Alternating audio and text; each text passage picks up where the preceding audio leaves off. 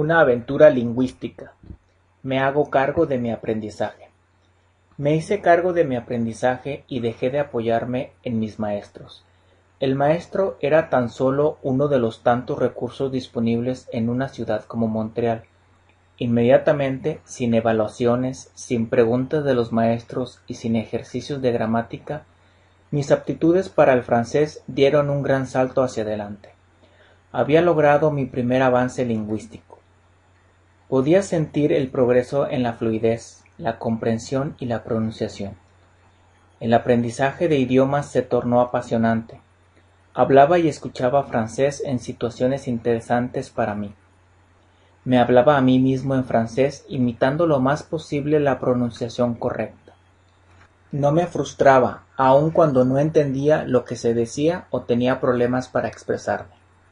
Estaba comprometido y disfrutaba de la experiencia de comunicarme.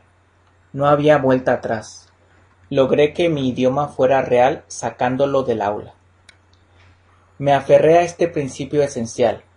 El aprendizaje en situaciones reales es siempre superior al de contextos artificiales tales como ejercicios o material diseñado especialmente para estudiantes. El tiempo empleado en una conversación real e interesante es un ambiente de aprendizaje mucho mejor que el de un aula. Descubrí otro principio importante en el aprendizaje de idiomas.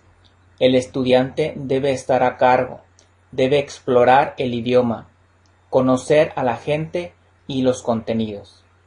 Yo como estudiante tengo que descubrir las palabras y las frases que voy a necesitar. Muy a menudo es el maestro o los libros de texto los que deciden cuáles palabras debe aprender el estudiante. Estas palabras carecen de importancia y por lo tanto se olvidan rápidamente.